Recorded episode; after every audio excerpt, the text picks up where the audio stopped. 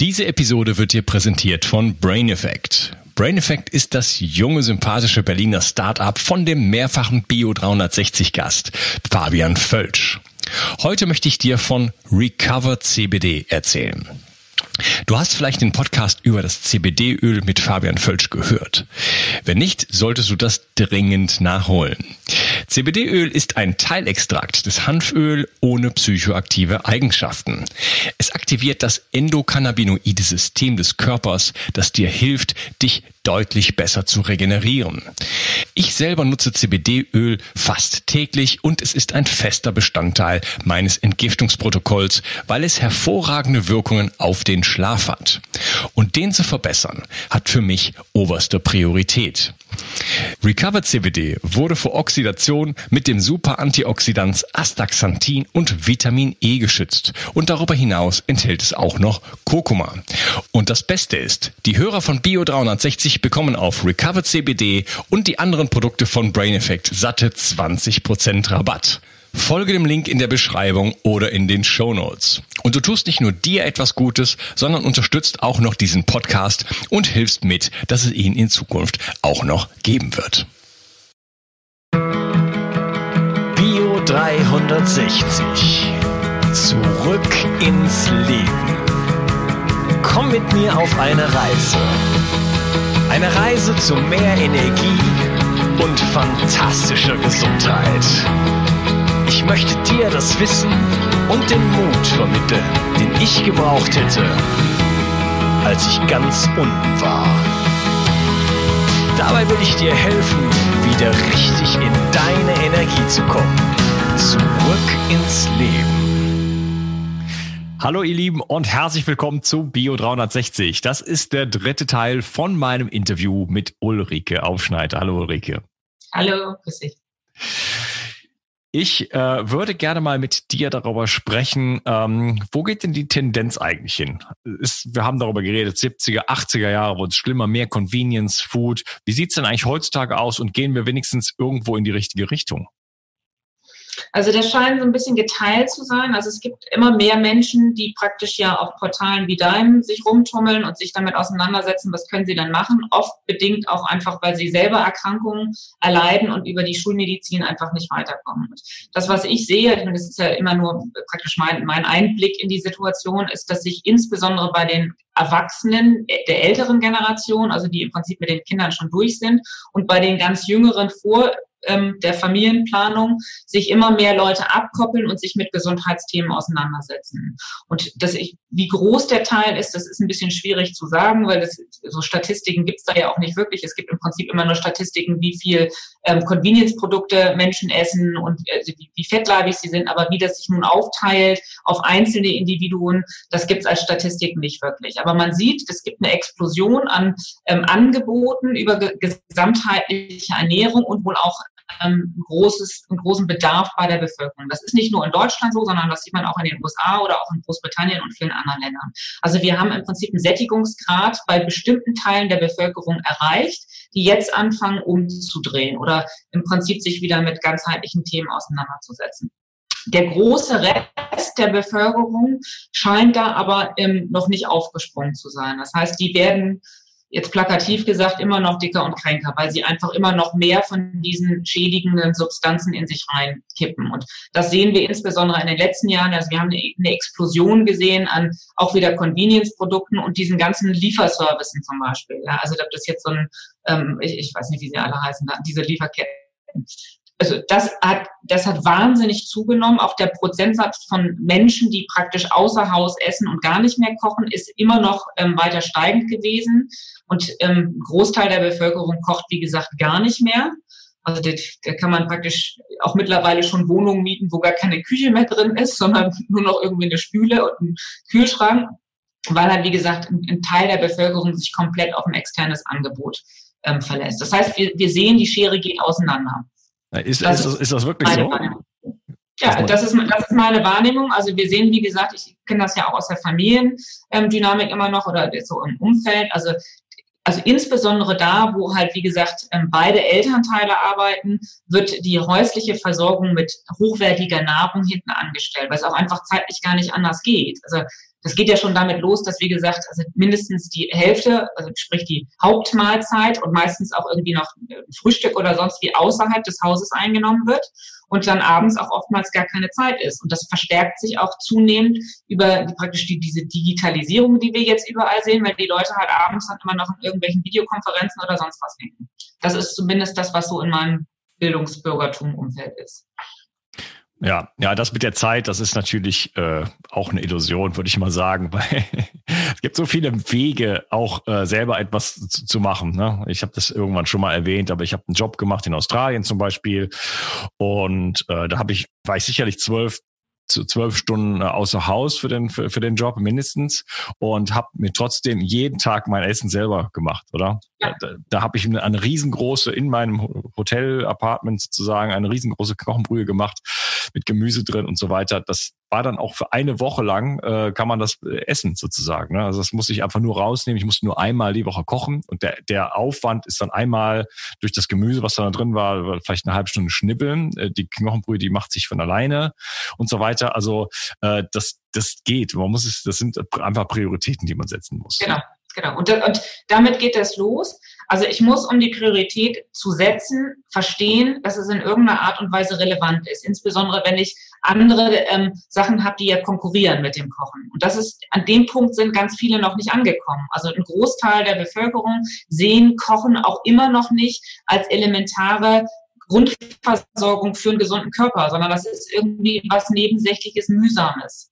Und also wie gesagt, das ist, also es gibt manche, die jetzt, wie gesagt, sich auf deinen Foren und anderen tummeln, die das wahnsinnig hochwertig jetzt sehen und auch sich viel Mühe und auch natürlich einen Auseinandersetzungsprozess haben und ein ganz großer Teil, der das gar nicht tut. Und das ist jetzt auch in dieser Corona-Krise, wird das jetzt in Deutschland viel thematisiert, dass also der Verkauf von Nudeln wahnsinnig hochgegangen ist, dann wird das von Ökotrophologen auch kritisiert, dass viele einfach gar nicht mehr wissen, wie sie kochen also mehr als Nudeln und eine Soße kriegen die gar nicht hin.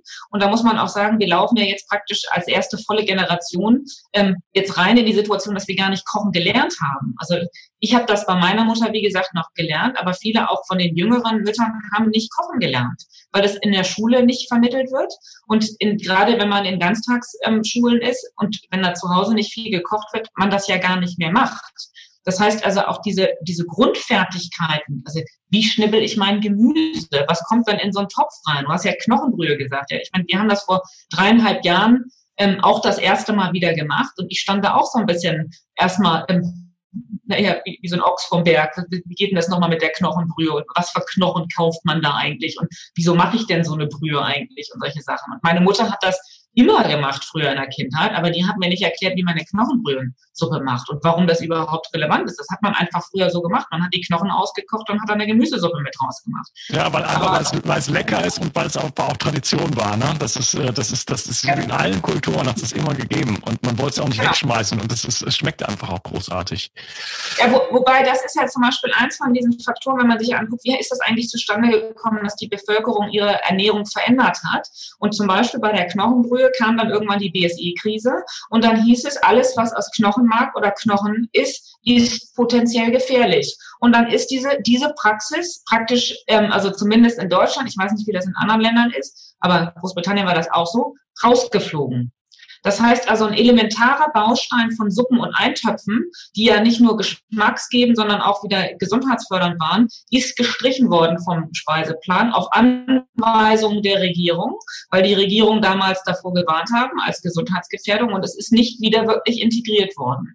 Und es ist auch nicht wieder irgendwo vermittelt worden in Bildungsplänen. Und das ist mit ganz vielen von diesen elementaren Nahrungsmitteln, die wir früher konsumiert haben, passiert. Also das Ei zum Beispiel ist irgendwann als Cholesterinschleuder ähm, und potenziell hochgefährlich deklariert worden. Und das hat sich dann zwar in den letzten Jahren als völliger Irrtum herausgestellt, aber es ist nie korrigiert worden. Das gleiche gilt für die Leber. Die, die stand bei uns früher immer auf dem Speiseplan. Ich habe sie als Kind gehasst, aber das gab obligatorisch alle sechs Wochen ein großes Stück Leber und wir mussten das aufessen.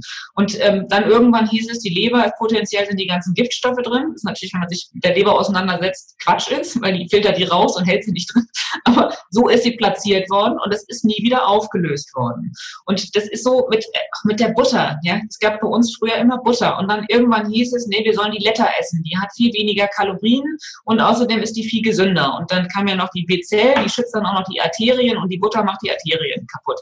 Ja, und dann ist die Butter bei uns geflogen. Und das ist so mit Nahrungsmittel für Nahrungsmittel für Nahrungsmittel. Also diese ganzen Grundnahrungsmittel, die wir früher hatten, die sind alle immer mit irgendeiner, also vielleicht manchmal aus, aus äh, gesundheitlich tatsächlich validen Besorgnis äh, oder Gründen von einer Behörde angewiesen, dass man die rausnimmt. Vielleicht auch öfters ähm, aus kommerziell gesteuerten Interessen. Das ist ja auch immer relativ schwierig auseinander zu klamüseln. Wer hat denn eigentlich jetzt wo, wie, was eingestreut. Ja, ist es mit der Leber eingesteuert worden, weil im Prinzip der Absatz für ähm, Muskelfleisch, was ja viel teurer war, doch lukrativer war als jetzt irgendwie so die blöde Leber.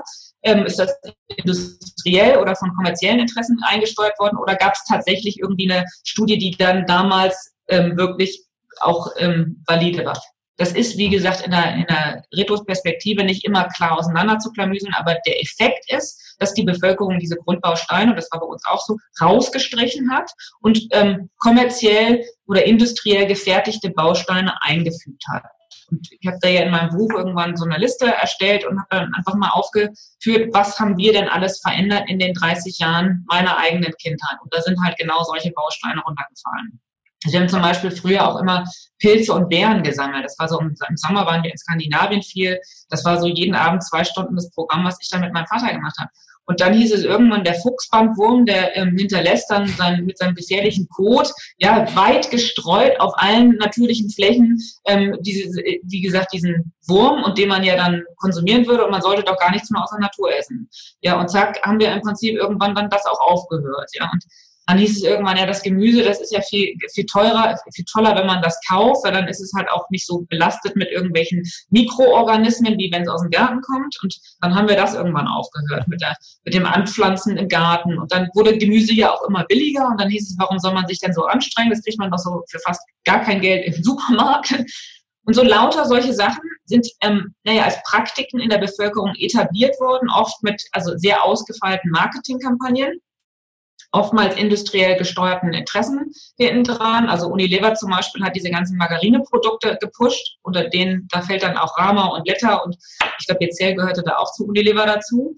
Ähm, die haben die Studienlage vorgelegt, die haben gesagt, Letter ist super und dann hat die Bevölkerung weltweit Letter gegessen. Ja. Unilever freut sich. Ja, was zu einer absoluten Katastrophe auch äh, in Richtung Herz-Kreislauf-Krankheiten geführt hat. Ja. Ja, also du hast gesagt, teilweise wissen wir es nicht, aber viele Sachen wissen wir auch. Ansel Keys äh, habe ich schon oft erwähnt, die äh, Sieben-Länder-Studie. Das war manipuliert, hat die Ergebnisse manipuliert.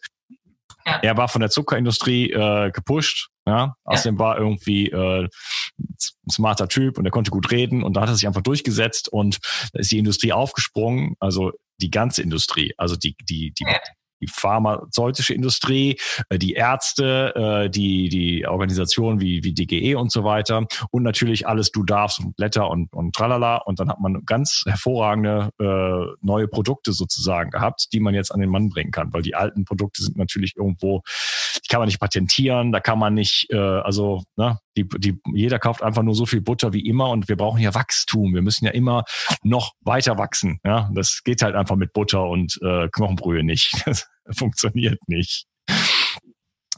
Ja, äh, wie sieht's denn aus? Ähm, du hattest, du hattest noch von, von von BSE und so weiter geredet, da ist, haben wir natürlich dann auch immer äh, nicht auf die Ursache geschaut, sondern haben uns einfach nur die Symptome angeguckt und dann irgendwas da umgangen. Es ist natürlich offensichtlich, dass das Quatsch ist. Aber wir haben ja auch eine Regierung und äh, sind ja auch haben ja auch eine Bildung und so weiter.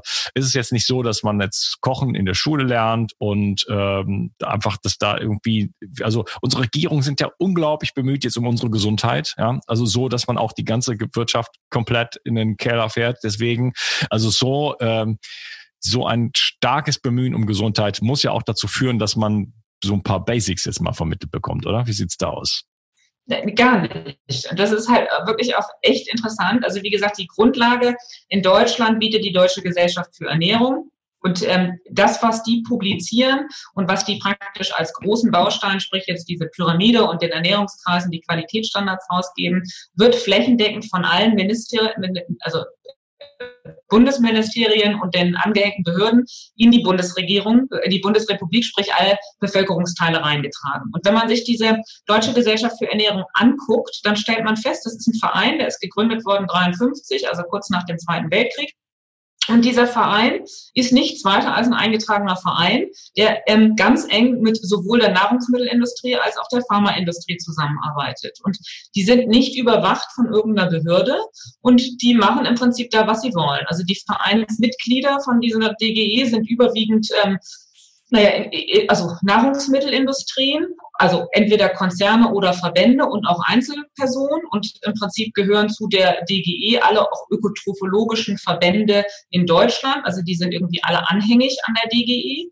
Und wie gesagt, die produzieren ähm, Ernährungsinformationspakete ähm, oder Anweisungen für die Bevölkerung, die mit gesunder Ernährung nichts zu tun haben. Die unterschlagen halt immer diese Relevanz von den Mikronährstoffen und sie unterschlagen auch immer die Relevanz von Substanzen, die den Organismus schädigen. Also ob das jetzt ein Salz oder ein Zucker ist. Da gibt's, also bei Salz gab es noch einen Grenzwert, den sie irgendwie versteckt äh, kommuniziert haben. Bei Zucker haben sie bis glaube, vor anderthalb Jahren immer gesagt, da gibt es überhaupt gar keine Korrelation, dass es in irgendeiner Art und Weise schädigend ist. Also da wollten sie sich noch nicht mal an die auch nicht ganz unabhängige Weltgesundheitsorganisation halten, sondern da haben sie gesagt, also da können sie praktisch essen, was sie wollen. Das haben sie im Kleingedruckten dann in irgendeinem, ähm, auf der Webseite, in so einem Newsletter haben sie das dann irgendwie ähm, also an die Öffentlichkeit rangebracht, dass sie den Grenzwert der, der Weltgesundheitsorganisation mit äh, zehn äh, Prozent der täglichen Kalorien ähm, dann doch irgendwie mittragen würden. Da gab es aber keine Pressemitteilung und nichts zu. Und das ist, wie gesagt, die Körperschaft, die im Prinzip für alle Ernährungsprogramme für die Bevölkerung über die Ministerien, also Bundesministerium für Gesundheit und Bundesministerium für Ernährung und Landwirtschaft in die Bevölkerung reingetragen werden. Es wird also überall verwässert an essentiellen Grundlagen, die die Bevölkerung lernen sollte. Also wir lernen nichts über, darüber, wie gefährlich Zucker ist. Wir lernen nichts darüber, was Nitrat ist und was es im Körper macht. Das gleiche gilt für Phosphat. Und bei Salz heißt es, naja, sparsam salzen, ohne irgendwie wirklich eine Anweisung, was heißt denn das eigentlich oder was macht Salz im Körper. Also das heißt, die Bevölkerung wird nicht gebildet darüber, was sie braucht und was ihr schadet.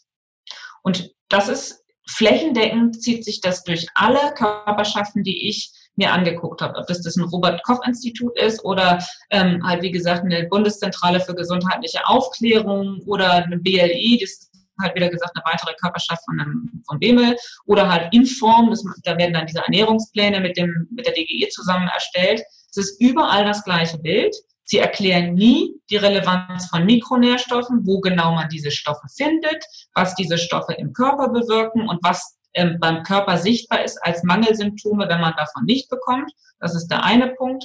Und der zweite Punkt ist, dass sie immer unterschlagen, ähm, welche Substanzen, wie gesagt, den Körper schädigen, ob das aus der Nahrungsmittelindustrie ist oder auch aus der Pflegeindustrie oder ha Haushaltsreinigungsmittel etc. Also was, was stört Stoffwechselprozesse? Und im dritten ähm, empfehlen sie immer den gesamten Bauchladen der industriell hergestellten Produkte. Ob das jetzt Produkte von Nestlé sind oder von Coca-Cola oder sonst wie, die benennen sie oft nicht mit dem, also mit dem Markennamen, aber sie empfehlen zum Beispiel auf der Pyramide ähm, eine, eine Dose Cola und ein Energiedrink und eine Limo und ein Weißmehlbrötchen und Nudeln und ein Stück Torte, Lolli und, und, und ähm, Schokolade und Chips als alles ähm, ernährungsphysiologisch weniger wertvolle Nahrungsmittel. Da kann man sagen, die sind auch nicht wertvoll. Und zwar in gar keiner Art und Weise, auch nicht in weniger ähm, großen Mengen. Sie sind einfach gar nicht ähm, ernährungsphysiologisch wertvoll oder empfehlenswert. Und genauso empfiehlt das aber die DGE. Und wie gesagt, wenn man sich, also man kann sich natürlich, das habe ich jetzt auch getan in meinem Buch, sehr intensiv damit auseinandersetzen, ist, wer hat denn eigentlich welche Strippen im Hintergrund in der Hand, welche Geldflüsse fließen zwischen den einzelnen Ministerien oder Einzelpersonen etc. Und dann sieht man gut, jedes Mal, wenn es einen Geldfluss gibt oder ein Aufsichtsratmandat von, ich weiß nicht, einem Wissenschaftler bei zum Beispiel Nestlé, ist dann die Anweisung für die Ernährung wieder doch ein bisschen anders, um das jetzt mal neutral auszudrücken. Äh, da kann man natürlich sagen, alles Verschwörung oder man kann einfach sagen, wir haben den Wissensstand hier, wir wissen, welche Nahrungsmittel die Bevölkerung braucht und dann sehen wir, das, was erklärt wird, ist was komplett anderes. Da kann man sagen, dann macht die Regierung entweder, entweder macht sie einen miserablen Job und ist einfach komplett verblödet oder sie machen das, ähm, weil sie kommerzielle Interessen stützen wollen und nicht, weil sie wirklich ein Interesse an der Bevölkerung Ja, haben. genau. Das, das wollte ich auch gerade fragen. Ist die, ist die Regierung da schlecht beraten, wie äh, mein letzter Gast äh, dann spekuliert hat, dass das irgendwann bei Corona der Fall ist, dass dann irgendwann sagt, wir wurden da schlecht beraten, sorry. Äh, wir, waren so, wir waren so besorgt. Sind die eigentlich besorgt und werden schlecht beraten von Menschen, die irgendwo mit der Industrie zu tun haben? Oder in welche Karten? Also ich meine, das sind ja theoretisch, sage ich jetzt mal, intelligente Leute, die ja vielleicht auch Kinder haben oder so. Ne? Also ähm, es gibt auch sowas wie den gesunden Menschenverstand und ein bisschen Erfahrung und die haben auch mal Großeltern gehabt und so weiter. Das sind auch ältere Herrschaften teilweise. Äh, es kann ja nicht so sein, dass man so gar nicht sich mit dem Thema irgendwie, dass man da so überhaupt gar nicht in Kontakt steht. Ich weiß es nicht. Also in welche Karten, in welche, in welche ähm, Taschen spielt die Politik? Äh, wo, wo, wie, wie kommt das, dass wir in so einem System leben? Also schlecht beraten ist mit Sicherheit ein, ähm, ein ganz elementarer Faktor. Also die ähm, also sie haben die falschen Berater, also Leute, die sie im Prinzip in bestimmte Richtungen beraten und das sehen wir durch alle Bereiche. Wie gesagt, ich komme aus dem Banking, deswegen kenne ich die wirtschaftlichen Prozesse ganz gut. Und sie haben halt nicht das, was du sagst. Also dieses Grundverständnis oder Menschenverstand haben sie nicht. Und man, das sieht man auch, wenn man sie sich einfach anguckt. Also man kann sich eine Frau Merkel oder einen Herrn Altmaier ähm, oder Herrn Helge Braun angucken. Da sieht man, die haben keine Ahnung von Gesundheit, sonst sehen sie nicht so aus. Mhm. Ja, also mehr, viel mehr braucht man nicht machen. Die machen im Prinzip eine Vergewaltigung auf gut Deutsch mit ihrem eigenen Körper, um sich in so eine, also um so eine Körperfülle reinzuhieven. Ja, also das ist wirklich nicht mehr, also menschlich kann man schon fast sagen, wenn Menschen praktisch wie Herr Altmaier mit fast, ich weiß nicht, 180 Kilo oder was wird er haben und äh, ich meine auch bei Merkel, wenn sie der zittert, zittert der, der ganze Bauchumfang, also da brauche ich gar nicht mehr mir die Blutwerte angucken, dass also die Leber oder auch vielleicht der Blutzucker bei ihr nicht besonders optimal sind. Das kann man von außen sehen. Aber die Tatsache, dass sie selber dann nicht handeln, lässt vermuten, dass sie gar, kein, gar keine Angriffsfläche haben für vernünftiges Handeln. Also das ist die eine Problematik, dass unsere Politiker, und das geht flächendeckend durch die gesamte obere Mannschaft, und zwar nicht nur bei uns, sondern in vielen anderen Ländern, weil halt auch die die Grundlagen gar nicht im Bildungssystem gelernt haben und auch bei Mutti vielleicht nicht irgendwie den Eintopf mitgemacht haben und auch nicht sehen, dass das Stück Knochen, was jetzt vielleicht heute, wenn es mal wieder im Topf landet, außer Massentierhaltung ein anderes ist als das Weidetier vor 40 Jahren. Also diese Differenzen, das sieht man gar nicht. Und das andere ist, und das ist ja auch mal die Frage, warum macht die Industrie das? Die haben ja auch Kinder, kann man ja auch sagen. Warum macht ein Chef von Nestlé im Prinzip also einen Feldzug mit Produkten, die ja irgendwie auch wieder bei seinem eigenen Kind auf dem, auf dem Teller landet? Und da kann man nur sagen, das sieht man auch in der Pharmaindustrie oder auch bei Ärzten, ist, das sieht man auch, wie gesagt, aus der Industrie, aus der ich komme, halt im Banking. Leute haben gelernt, in eine bestimmte Richtung zu denken. Und das ist das, was im Prinzip am Ende dann dabei rauskommt. Also wir, wir alle in diesem wachstumsorientierten System, die jetzt in Konzernstrukturen arbeiten, lernen immer, den Umsatz ähm, als Ziel zu haben. Und das heißt also, man überlegt sich, wie ich jetzt zum Beispiel mein, meine, mein, mein Absatzmarkt für Beta-Blocker ähm, oder jetzt, ich weiß nicht, gezuckerte Joghurts aufbaue. Und dann überlege ich mir aber nicht, was dieses Produkt mit der Bevölkerung macht und wie sich vielleicht mein Einzelprodukt auswirkt, wenn viele andere das Gleiche machen, nämlich ihren Absatz hochfahren. Das sehe ich gar nicht. Ich sehe, ich sehe meine Quartalszahlen, ich sehe meinen Absatzmarkt und ich sehe ein namenloses Produkt, was ich reindrücke. Und die Vertriebler, die das tun, haben auch normalerweise wiederum gar nichts mit den Forschern zu tun. Ja, also da wird irgendwo ein Produkt entwickelt. Ja, und dann heißt es ja, dieses Produkt ist entwickelt worden. Da haben wir im Prinzip ein bisschen mehr äh, Marge, weil wir jetzt die Produkte oder die, die Bausteine, die wir in diesem Produkt verbaut haben, die sind ein bisschen minderwertiger. Deswegen haben wir da bisschen mehr Umsatz, den wir da generieren können. Und dann läuft das in den Vertrieb rein und der Vertrieb baut den Absatzmarkt auf. Und irgendeiner oben an der, einem oberen Management sitzt dann bei Herrn Altmaier in irgendeiner Konferenz und sagt, ist doch total super. Also wenn wir jetzt hier diese Märkte aufbauen können, dann haben wir so und so viele Arbeitsplätze, die wir dann ähm, da ähm, sicherstellen können. Das heißt also, Sie, lieber Herr Altmaier, kriegen dann die Steuergelder und wir haben halt eine stabile Wirtschaftslage und mit dieser stabilen Wirtschaftslage sind wir im internationalen Vergleich dann wieder besser und deswegen machen wir das. Und das, so das, das, das, hat sich bald mit der stabilen Wirtschaftslage. Ja, also das sei mal dahergestellt. Aber im Prinzip ist das, das ist der Prozess, den wir im Prinzip durch alle Industrien, ob das die Automobilindustrie ist oder ob das die Pharma oder die Chemie ist, ist völlig egal. Der Prozess ist immer der gleiche. Also es gibt Leute, die die Produkte entwickeln, nicht aber im Prinzip sehen, was diese Produkte auf der Negativseite mit einzelnen Menschen machen oder mit der Umwelt. Und dann läuft das in den Vertrieb rein und dann werden Absatzmärkte aufgebaut. Und es wird immer nur geguckt, wie kriege ich meine, meinen Umsatz hochgezogen, weil das ist das, was wir alle gelernt haben. Also ich meine, das, das ist ja gar nicht so, dass das jetzt irgendwie böse Menschen in diesen Konzernstrukturen sind, sondern dass das einfach, wie gesagt, die Denke ist, die wir gelernt haben. Und in diesem, diesem Gedankenkonstrukt macht das auch total Sinn. Ja. Also deswegen würde ich auch gar nicht jetzt äh, so viel Böswilligkeit bei den Leuten feststellen. Und also ich, ich sehe das auch bei Leuten, also wie gesagt, die in hohen Positionen sind, auch in jetzt Ärzte oder Pharmakologen, die nicht sehen, dass der Körper ein System ist. Die sehen Hautzellen oder die sehen Leberzellen oder jetzt in dem Fall von dem Drosten als Virologe, der sieht Viren in der Petrischale. Der sieht den Mensch gar nicht als als Organismus, der andere Möglichkeiten hat, sich auch gegen eindringende Viren zu behaupten. Das, das ist, der hat ja, also in dem Fall von dem Drosten zum Beispiel, der hat ja, soweit ich das verstanden habe, auch noch nie mit Menschen gearbeitet, sondern nur mit Viren in Petrischalen. Völlig skurril, aber auf, auf so einer Person baut dann die Bundesregierung im Prinzip eine Strategie auf. Ja, also wir haben einen, einen Petrischalen-Laborant, also Herrn Drosten, und auf der anderen Seite haben wir einen, einen Tierarzt mit dem Robert-Koch-Institut. Ja, also und die, und die beiden sind im Prinzip, und dann haben wir die WHO, die ja nun wirklich interessengesteuert ist und auch selbst wenn sie es versteht, oftmals gar nicht anders handeln kann, weil sie wieder an Geldflüssen abhängig ist. Das sind die drei Instanzen gewesen, die jetzt in der jetzigen Krise praktisch die Bundesregierung beraten haben. Ja, alle, alle finanziert aus der gleichen, aus der gleichen Tasche sozusagen. Ja, wobei, wobei man, also ich, das wird immer wieder gesagt und das spielt natürlich dann auch praktisch den, ähm, also den staatlichen Organen in die Karten, weil sie sagen, es sind Verschwörungstheorien. Ähm, ähm, das ist ganz so einfach ist das nicht. Die werden zwar unter anderem von der Bill und Melinda Gates Stiftung, ich glaube, das ist ja das, was du hier ansprichst, ähm, finanziert, aber das ist gar nicht das Ausschlaggebende, sondern das Ausschlaggebende ist, dass sie über Jahrzehnte gelernt haben, immer in eine bestimmte Richtung zu denken. Viren ist der Feind. Die haben sich mit ganz vielen internationalen Forschungsinstituten zusammengeschlossen und die alle glauben, Viren sind Feinde. Aber ja. Viren sind keine Feinde. Ja, nicht, wenn man ganzheitlich denkt. Aber wenn man das nie gelernt hat, ganzheitlich zu denken, dann kann man sich auch wirklich in so einem Gedankenkonstrukt verbeißen. Also es ist nicht so, dass so ein Drosten sich vorne hinstellt und lügt, also was sagt, was er selber nicht glaubt, sondern ich glaube, der glaubt das.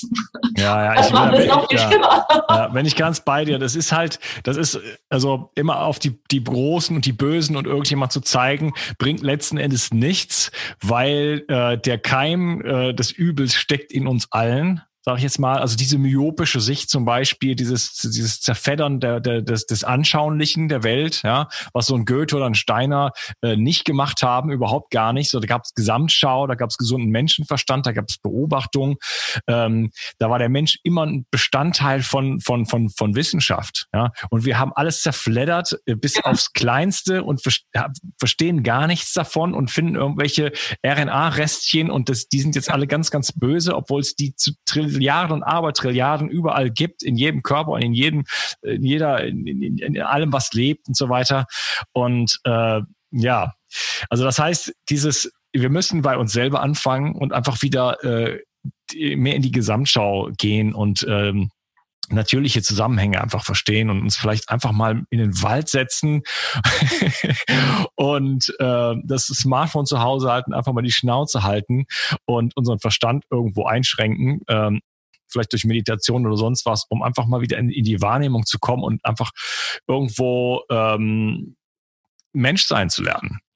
Oder? Das haben wir einfach verlernt und das, äh, die Strukturen, die sich daraus gebildet haben, wirtschaftliche Strukturen, Machtstrukturen, die ganz, ganz übel sind. Und da sind wir jetzt irgendwo an so einem Scheidepunkt, wo, äh, äh, wo glaube ich, jetzt einiges passieren wird. Und vielleicht ist es auch der große, der große Moment des Erwachens. Ja, ich weiß es nicht. Ich hoffe es. Ähm, aber äh, wir haben es jetzt einfach so weit getrieben, dass wir den Karren so richtig schön an die Wand gefahren haben, in, in jeder Hinsicht. Und ähm, da kann man nicht mehr auf irgendjemand zeigen, weil es ist praktisch überall. Ja? Also egal, wo man den Finger jetzt reinsteckt, es, ist, es stinkt wirklich bis zum Himmel. Das ist unglaublich. Und ähm, aber das nützt nichts. Wir können nicht in den Krieg gegen gegen alles, was was ist, sondern müssen eigentlich bei uns selber anfangen. Und das war natürlich eigentlich immer so. Ne? Und jeder kann für sich selber äh, viel machen und auch irgendwo in sein Umfeld wirken. Ne? Die Gespräche, die ich mit meiner Tochter führe oder mit meinen Freunden und so weiter, die sind natürlich irgendwo viel, ähm, die, die, die können viel bewegen, oder?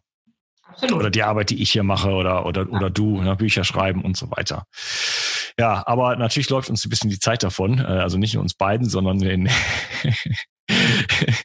gesellschaftlich gesehen, äh, was den Planeten angeht und so weiter. Das müssen wir dann, dann doch irgendwo ein bisschen auf die Tube drücken.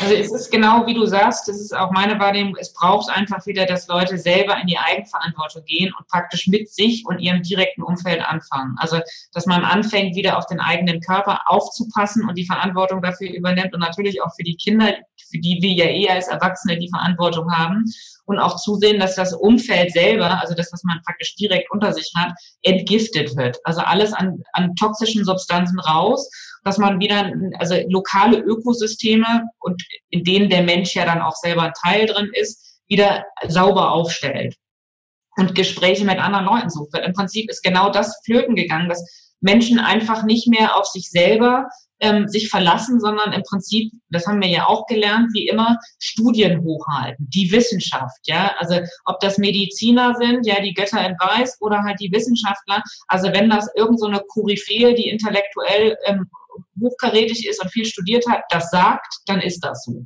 Und da ist so eine, so, ein, so, ein, ja, so eine, so eine Gläubigerschaft gewachsen, so eine weltweit, weil der Arzt das sagt oder weil der Wissenschaftler das sagt, muss das so sein, ohne den Verstand einzuschalten, ob das vielleicht in irgendeiner Art und Weise Sinn macht. Und je komplexer diese Aussagen dieser Wissenschaftler oder Götter an Weiß, sprich Ärzte werden, desto mehr ähm, sind Menschen verunsichert, in sich selbst wieder ähm, Vertrauen zu suchen. Und das ist das, was ich festgestellt habe, ist, dass es wirklich ganz viel genau an der Stelle hapert, dass Leute sich selbst nicht vertrauen und der eigenen Einschätzung und dem eigenen, der eigenen Fähigkeit zu denken und sie lieber sagen, na dann höre ich doch lieber, was die anderen sagen, weil das ist so kompliziert, das kann ich gar nicht verstehen. Und deswegen sagte ich vorhin, man muss auch gar nicht jetzt unbedingt die ganzen unterschiedlichen einzelnen Mineralstoffe verstehen und wie genau der Stoffwechselprozess von Kalzium versteht. Man muss wissen, dass man das irgendwie braucht und dass man halt Nahrungsmittel aus der Umgebung isst. Und dann ist der größte Teil schon geschafft.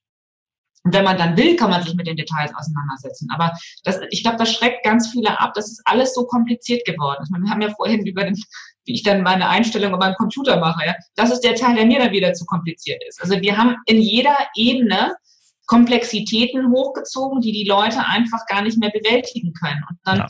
fällt halt das eine oder andere hinten runter. Und das, was bei den meisten, ist mein Eindruck runtergefallen, das ist einfach die, die Fürsorge für den eigenen Körper. Also wir haben im Umfeld oder ich insbesondere Leute, die haben hochgradig differenzierte Fähigkeiten, mit Computern umzugehen. Und also die können da ganz tolle Sachen, die können da nicht nur Excel-Tabellen und sonst was für Modelle bauen. Aber sie verstehen keine Grundlagen vom Körper, gar nichts. Also, also wenn ich die frage, was macht die Leber, haben die keine Ahnung ich sage also kurios, ja, also das, was ihnen eigentlich am nächsten ist, nämlich der eigene Körper, verstehen sie gar nicht und damit sind sie aber auch einverstanden, aber alles, was in dieser Kiste da passiert, da haben sie hochgradige Fähigkeiten. Und da kann ich nur sagen, gerade die Leute einfach mal so ein ganz klein bisschen wieder Zeit sich nehmen, um, wie gesagt, den eigenen Körper zu verstehen. Ja, wo ist die Leber überhaupt und auch die anderen Organe? Ja, dieses Vertrauen in sich selbst das ist ja jetzt gerade in diesen Zeiten ja auch enorm erschüttert. Ne? Das ist jetzt eine Zeit von, von, von Angst und wo das ganze Vertrauen und dieses, dieses bei sich bleiben und auch in Kontakt gehen und so weiter völlig jetzt gerade zerschlagen wird eigentlich. Ne? Also in einer sehr beängstigenden äh, Art und Weise. Ähm, ja, Vielleicht noch ein paar Kleinigkeiten nochmal zurück zum Thema Kinder führen. Äh, ein paar Fragen vielleicht noch. Ähm, wie schafft man es denn jetzt, ähm, Kindern zum Beispiel einfach gesunde Sachen, ich sag's mal, unterzujubeln? Also wie kann man da jetzt, wenn die daran bereits gewöhnt sind, sich mit äh, Cornflakes und und und, und äh, weiß ich nicht, Magdalenas, gibt's das in Deutschland? Also auf jeden Fall Gebäcksachen und und Zucker und was weiß ich äh, zu ernähren. Wie kann man da jetzt hinkommen? Weil ähm, die wollen halt kein Gemüse, die wollen keine Leber, die wollen keine Knochenbrühe. Äh, wie, wie kriegt man das hin? Also wir haben ja praktisch ähm, einen harten Einschnitt gehabt über diese Zahnschmelzdiagnose. Und ich hatte von Anfang an die Vermutung, dass wenn ich das Rad richtig rumreiße, dass ich irgendwie noch ein Stück weit was retten kann. Und ich, wie gesagt, ich fand die Diagnose ähm, und auch Prognose, dass meinem Kind dann relativ zeitnah ähm, Implantate in den Kiefer eingebaut wurden. Wie gesagt, der war noch keine sechs damals, unfassbar erschütternd. Das heißt, ich bin in dem Moment, das war unser, unser Werdegang, oder unser Weg komplett auf die ähm, Bremse getreten und habe alles rausgeschmissen, was bei uns im Haushalt an irgendwie ver verarbeiteten oder nicht biologisch produzierten Nahrungsmitteln vorhanden war und habe das komplett ersetzt mit rein biologischen Produkten, habe mich dann als erstes hingesetzt und Knochenbrühen gemacht und dann gab es jeden Tag grüne Smoothies, kein Obst und nix und ähm, extrem viele Tränen und Gezeter bei uns. Also das war wirklich hart, würde ich auch nicht beschönigen. Also die ersten ja. Monate bei uns zu Hause war für uns alle, weil ich, wie gesagt, auch noch durch diese traumatisierende Phase gegangen bin. Ich habe es als Mutter verbockt, ich habe meinem Kind irgendwie einen bleibenden Schaden zugefügt, ähm, sind wir praktisch diverse Wochen durchgegangen. Und wir haben auch in den ersten zwei Wochen ja praktisch alle auch den physischen Zuckerentzug Entzug erlebt, also mit Kopfschmerzen und was auch immer. Und wie gesagt, das war bei uns ähm, der radikale Weg. Den kann man gehen. Das, wie gesagt, liegt auch ein bisschen in meinem Naturell. Ich habe mit Radikalität wenig Probleme, aber es mag nicht der Weg für alle sein. Und unsere Kinder waren damals knapp sechs und vier. Das heißt, die hatten gar kein Mitspracherecht. Ja, das mussten die dann aushalten. Das war, wie gesagt, hart. Ich habe die dann auch wirklich lange Zeit immer wieder gefüttert. Wir haben immer wieder verhandelt. Ich habe also den Teller deutlich voller gemacht, als ähm, ich auch von vornherein wusste, dass sie essen würden und habe sie dann auf die Hälfte runter verhandelt. Und ähm, nach einem ersten Drittel habe ich dann das nächste äh, Drittel oder was auch immer dann gefüttert. Also das war, wie gesagt, ein harter Prozess und wir haben im Prinzip mit unseren Kindern Essen lernen ähm, oder das, das Essen lernen gelernt. Also genauso wie im Prinzip auch jetzt, wir haben ja Homeschooling im Moment, Mathematik oder Deutsch oder Englisch nicht immer ähm, einfach ist, genauso haben wir dann auch praktisch Essen angegangen. Wir haben ja gesagt, das ist jetzt eine Grundnotwendigkeit, die unsere Kinder brauchen und sie müssen lernen, ihre Geschmacksnerven zu trainieren und auch das, wie gesagt, ähm, naja, das dauert halt auch seine Zeit. Und genauso ist das auch. Und wenn man das, diesen, diesen Grundsatz hat, also dass auch Essen lernen und Geschmäcke zu erlernen und anzunehmen, ein Prozess ist, mit dem man sich auseinandersetzen muss und der auch nicht unbedingt reibungslos und nur, nur fröhlich ist, ähm, wenn man das verinnerlicht hat, dann ist das leichter. Ja, das, wie gesagt, war meine Arbeit. Ja, bitte? Ja, also war gerade ein kurzes Bild. Da stand, ähm, unser Mikrobiom ist ja auch, stellt sich ja ein auf das, was wir, das, was wir essen, er austauscht ja. und äh, das dauert dann eine Weile. Also wenn ich immer nur äh, Croissant esse den ganzen Tag, äh, übrigens, das gibt's bei meiner bei meiner Tochter in der Schule, kann man also entweder Croissant oder äh, Pain au Chocolat kann man kann man dann kaufen morgens, was anderes gibt's da nicht. Ähm, dann äh, habe ich ein Mikrobiom, was irgendwo sowas auch erwartet. Du sagst, oh ja, Zucker finde ich super. Ähm, und äh, das heißt, das ist, braucht einfach eine gewisse Zeit der Umstellung, ein paar Wochen vielleicht, äh, maximal ein paar Monate. Äh, und dann möchte man plötzlich andere Dinge auch essen. Ne? Ja. Aber da muss man erstmal durch. Ich habe viele Ernährungsumstellungen in meinem Leben gemacht, äh, Vegetarier, Veganer, Rohveganer, äh, Paleo, alles Mögliche. Frugivore probiert und immer am Anfang ist man so, hm, ist das eine Kopfentscheidung und irgendwann will man nur noch Salat essen. Ja. Ja? Ähm, und äh, das heißt, da erwartet dann der, der Körper einfach andere Dinge.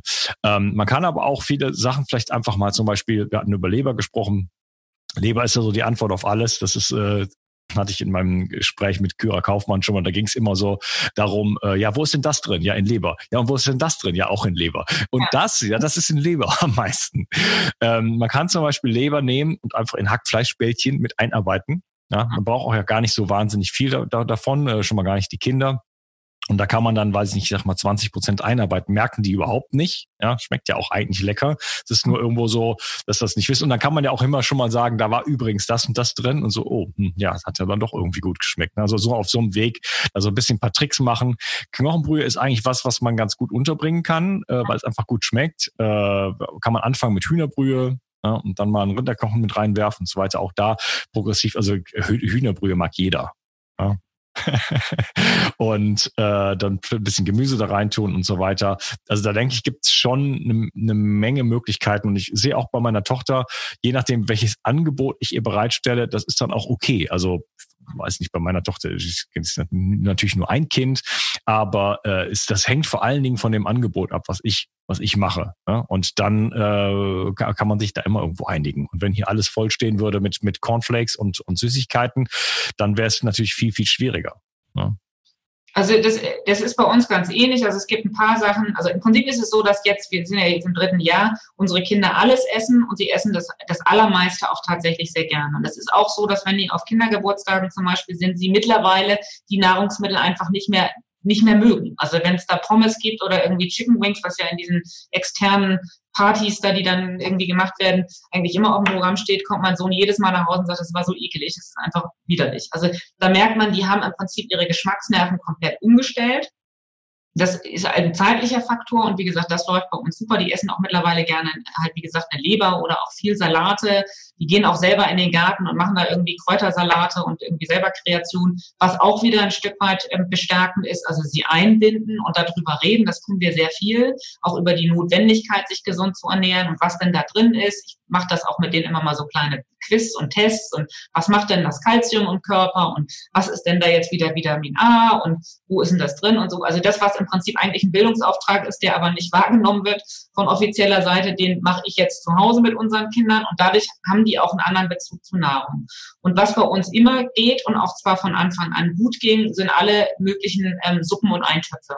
Und die haben natürlich auch immer den Vorteil, dass gerade die Mineralstoffe nicht ausgeschwemmt werden, sondern wie gesagt in der Nahrung drin bleiben. Und das ist also insbesondere wenn es püriert ist, also eine, eine, eine cremige Suppe, jetzt ohne irgendwie Stücke, das geht eigentlich bei allen Kindern.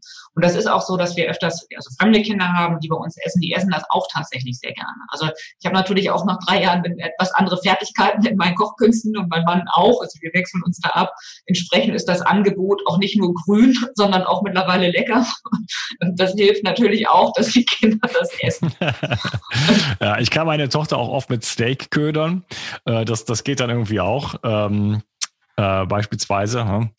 Ähm, sie, meine, meine Tochter ist natürlich sowieso speziell, weil sie natürlich seit Anbeginn auch meine ganzen Veränderungen auch gesehen hat. Ne? Papa war immer krank und dann hat er das versucht, dann gab es nur noch Rohkost und so und dann war das plötzlich nicht mehr en vogue und, und äh, das, sie macht auch Scherze darüber und sagt, na ja, äh, jetzt erzählt sie mir das, aber in zwei Wochen ist ja sowieso wieder was anderes. Aber sie seht auch, dass, ähm, dass es natürlich auch für mich ein Prozess ist, dass mir natürlich jetzt wesentlich besser geht als, als jemals zuvor seit es sie gibt. Und äh, sie hat natürlich aber auch so viel gelernt. Sie hat mir neulich erzählt, ich weiß nicht, ob ich das schon mal im Podcast erzählt habe, vielleicht einmal. Da kam eine Ernährungsberaterin in der Schule, ja, und sie hat einfach nur die Hände über dem Kopf zusammengeschlagen, was die zum Quatsch erzählt hat. Fette sind böse und was weiß ich, ne? Also was sie alles weiß, das ist, das ist natürlich unglaublich. Und ähm, wir haben aber auch so dieses, ähm, dieses Belohnungsdenken. Ne? Das sind so viele Strukturen, die wir irgendwo so im Kopf haben und auch als Kinder so ähm, anerzogen bekommen. Äh, War es aber bei einem Kindergeburtstag, äh, einem externen, vielleicht nicht so bei dir, aber ähm, ich, wenn ich das so mitbekomme, da wird dann also wirklich nur, da gibt's nur Süßigkeiten und, äh, und, und Weizenmehl und was weiß ich und Schokolade und, und, und dann gehen die Kinder ab. Die sind total unter, stehen unter Strom, ja. Also ähm, eigentlich ein Schuss sozusagen ins eigene Knie, wenn man wenn man das hostet, sage ich jetzt mal, also den äh, den, den Wirt quasi äh, gibt für eine solche Geburtstagsparty. Da will man die Kinder ja nicht so äh, unglaublich anpeitschen, ne? den Blutzucker von denen hochjagen, dass die nur noch am, völlig am Rad drehen. Ähm, wir haben aber diese, diese, diese, diese Strukturen. Jetzt mal belohnen durch ein Eis und so weiter. Ne? Warum nicht mal belohnen durch, äh, weiß ich nicht, irgendwas anderes? Ne? Kitzeln. Bei uns, bei uns gibt es immer Kitzeln. Kitzeln, ja. Da stehen meine Kinder unfassbar drauf. Das ist für die immer das Nonplusultra, wenn sie einmal richtig durchgekitzelt werden dürfen. Das ja. ist also klar, das ist auch wieder so eine Frage, wo kommt das her? Also wenn man sich wieder die Werbung anguckt, dann sieht man, dass im Prinzip insbesondere ab den 80ern halt die Belohnung über industriell gefertigte Werbung beziehungsweise deren Produkte ähm, eingesteuert wurde. Ob das jetzt die Milka-Schokolade ist oder irgendwie, wie gesagt, wie du ja sagtest, das Cornetto-Eis oder jetzt mal schön abends ein Bier zischen oder eine Cola, das ist alles kommerziell angeheizt. Und das ist aber, wie du auch sagst, bei uns irgendwie drin und man muss damit umgehen, dass man das wieder mit irgendwas anderem ersetzt oder einfach das aushält, dass es einfach gar keine Belohnung gibt, sondern man einfach was gemeinsam gemacht hat und das schön war. Punkt. Und das ist, ist schwierig. Auch, ja. Das ja. rauszufinden. Ja, vielleicht so als, als, als Abschluss für unser Gespräch, wie kommen wir da raus, ist die Nummer? Was brauchen wir für gesellschaftliche Veränderungen ähm, im, im Sinne von, von, von Bildung oder, oder wo, wo muss man da anfangen? Muss man bei sich selber anfangen? Da hatten wir eben so ein bisschen drüber geredet. Was kann man da irgendwie machen, dass wir äh, zumindest in dem Bereich, ähm, ich meine, könnten uns beide als, als Duo, als äh, äh vielleicht äh, Ernährungsberatungsteam oder Gesundheitsminister einsetzen. Da wäre auf jeden Fall schon mal viel mitgewonnen. Nein, ähm, was, kann, was, was können wir machen, um in die richtige Richtung zu gehen? Was kann jeder Einzelne wirklich tun? Also jeder Einzelne kann im Prinzip das, was, was du ja auch oder wir gemacht haben, ist natürlich die, eigene Ernährung umstellen. Und das funktioniert, wie gesagt, bei Erwachsenen ganz gut, weil die im Prinzip den Prozess ja selber in den Händen halten. Also selbst wenn ich extern arbeite, kann ich mir natürlich meinen mein Salat machen und den mit ins Büro nehmen wo es wirklich schwierig wird. Und da also arbeite ich mit einer ganzen Reihe von unterschiedlichen, auch in der Politik, Akteuren zusammen, ist, wie kommt man in diesen Schul- und Kita-Bereich rein? Weil die gesamte Ernährungsversorgung in den, diesen staatlichen Institutionen oder auch, äh, wie gesagt, in diesen Angeboten für Geburtstagsfeiern und sonst was, ist so katastrophal schlecht, dass es immer eine Schädigung der Kinder mit sich zieht. Und das ist aber immer kostengesteuert. Das heißt also, die Kantinen, das ist ja bei euch das Gleiche, also das Croissant und Pain au Chocolat, wie man ihr das nennt, ähm, das ist der letzte Mist. Das sollte niemals einem Kind gegeben werden. Und trotzdem steht es auf dem Plan, weil es halt wahnsinnig günstig ist. Weizen ist das Getreide, was wir weltweit am meisten anbauen und was es halt auch in der Fertigung einfach zu verarbeiten ist. Das heißt, die Marge auf so einem Croissant oder bei uns ist es halt irgendwie die, die Milchspeise oder was auch immer, ist wahnsinnig hoch. Und es gibt Verträge mit diesen ganzen staatlichen Einrichtungen. Ob das jetzt auf individueller Ebene ist, also den einzelnen Kitas oder Schulbetreibern oder halt über staatliche Verträge gesteuert, weil die Behörden dann jeweils die Schulkantinen unter sich haben. Und das aufzubrechen ist wahnsinnig schwer. Das heißt, ich habe als Elternteil, und deswegen habe ich dieses Buch auch geschrieben, im Prinzip als Aufklärung, immer das Problem, dass wenn ich mein Kind in einen öffentlichen Versorgungsbereich reingebe, mein Kind dort mit mit Mist zugeschüttet wird. Das heißt, entweder ich muss mein Kind instruieren, diesen Mist nicht zu essen. Das heißt, ich gebe ihm eine, eine Brotbox mit oder irgendwie eine, eine Dose mit Essen. Dann wird es aber sozial ausgegrenzt und leidet auf der Seite. Das heißt, ich habe immer im Prinzip die Option Pest oder Cholera aus der Perspektive von Eltern für mein Kind. Und da ist das echt ganz schwierig, das aufzubrechen. Im Prinzip kann man das nur auf lokalen Ebenen versuchen, dass man halt, wie gesagt, an den jeweiligen Kita-Betreiber oder an die Schule geht das haben wir probiert, sehr intensiv. Das funktioniert auch nicht so wirklich, weil die wiederum sich auf die Ernährungspläne der DGE oder bei euch dem Pendant, die im Prinzip alle immer gleich aufgebaut sind, weil sie historisch aus gleichen Mechanismen gewachsen sind. Ja, ja. Ähm, das heißt, dann wird immer wieder verwiesen auf die DGE oder dann heißt es, wir haben ein Kostenproblem oder wir machen doch das, was die Behörde uns vorgibt. Das heißt, für uns ist die Konsequenz dann gewesen, weil wir haben in Deutschland noch, noch nicht eine verpflichtende Ganztagsschule, dass wir unsere Kinder aus dem Ganztag wieder abgemeldet haben.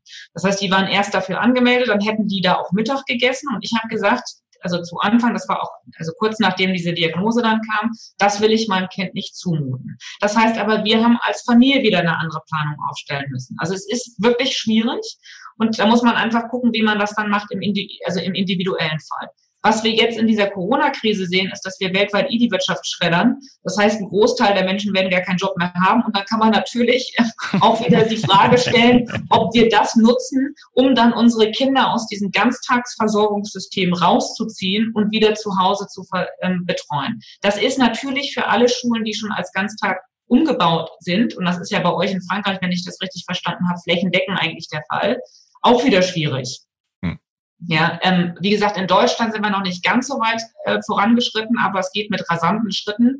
Und ähm, wenn es nach der Bundesregierung geht, dann haben wir im Prinzip eigentlich überall ähm, Gesamtschulen und äh, ja mit digitalen Plänen hinten dran. Wobei man sich ja mittlerweile fragen muss, wo, wo soll denn das Geld dafür herkommen?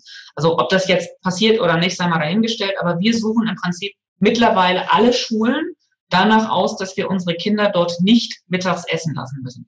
Das ist für uns Kriterium Nummer eins, ist, gib mir eine Schule, die mein Kind nicht schädigt. Ja, und es geht mit den Bildungsangeboten ja weiter. Da wird ja so viel Mist erzählt, dass ich ja schon fast das Gefühl habe, also man muss die Kinder vor dem Bildungsangebot schützen und nicht Sorge haben, dass sie zu wenig lernen. Sie lernen das Falsche.